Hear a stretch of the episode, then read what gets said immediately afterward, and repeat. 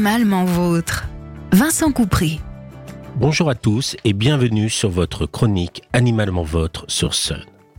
Aujourd'hui, je vais tenter de répondre à une question. Un chat peut-il vivre en appartement? Et je répondrai oui, à condition de. Un chat libre passe la majeure partie de son temps à jouer, à chasser ou dormir. Le chat chasse pour chasser et non pas pour se nourrir. Naturellement, un chat consomme une dizaine de proies par jour et doit faire une dizaine de tentatives pour capturer une proie. Un chat nourri correctement chassera sans consommer ses proies ou très partiellement. Mais le chat a besoin de cette activité.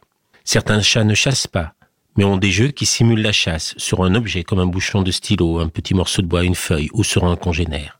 Il faut que l'objet soit en mouvement ou facilement mis en mouvement d'un simple coup de patte. En appartement, ce comportement prédateur sera donc beaucoup plus difficile à recréer.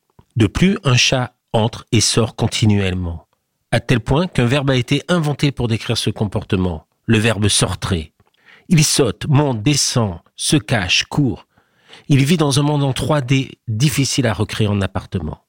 De plus, le chat d'appartement sera souvent en contact avec peu de personnes, parfois uniquement une ou deux. Il sera souvent seul et tranquille de nombreuses heures dans la journée. Quelles en sont les conséquences? Le chat sans activité va s'ennuyer. Les journées sans stimuli vont lui paraître interminables, et à votre retour, il subira une telle montée d'émotions qu'elle conduira à ces d'heure de folie tellement connus des propriétaires. Nous appelons ça la plutobiotopathie, la maladie de l'environnement pauvre. Ce syndrome sera d'autant plus fréquent si le chat a vécu auparavant avec un accès extérieur.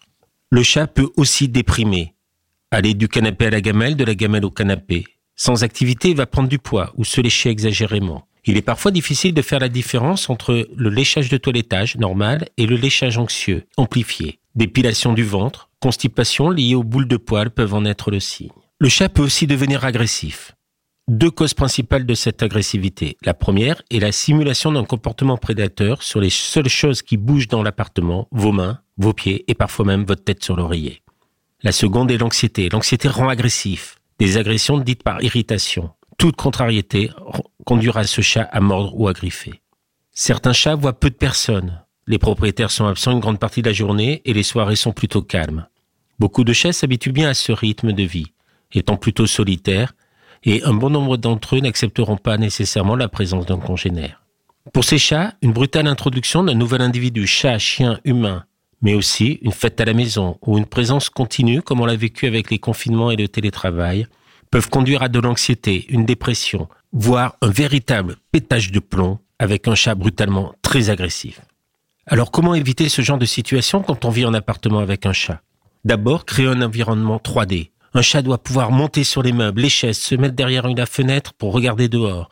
Il doit pouvoir se cacher derrière un canapé ou dans un carton. Vous trouverez sur Internet des photos de maisons totalement dédiées aux chats. Sans aller jusqu'à ces extrémités, il est indispensable que l'environnement permette au chat de vivre en hauteur. Il faudra lui mettre à disposition des jouets, des jouets légers qui bougent facilement comme un plumeau, des balles de ping-pong. Distribuer l'alimentation au libre service est essentiel. Le chat mange peu, mais souvent. On va pouvoir utiliser des, des gamelles anti-gloutons qui imposent au chat un comportement actif pour récupérer ses croquettes. On peut aussi déposer les croquettes dans des caches stratégiques. Vous trouverez des idées par dizaines sur le net. Plusieurs avantages à cela. La prise alimentaire devient une activité ludique qui occupe le chat et l'oblige à manger moins vite. Donc, il se rassasie plus facilement et prendra moins de poids.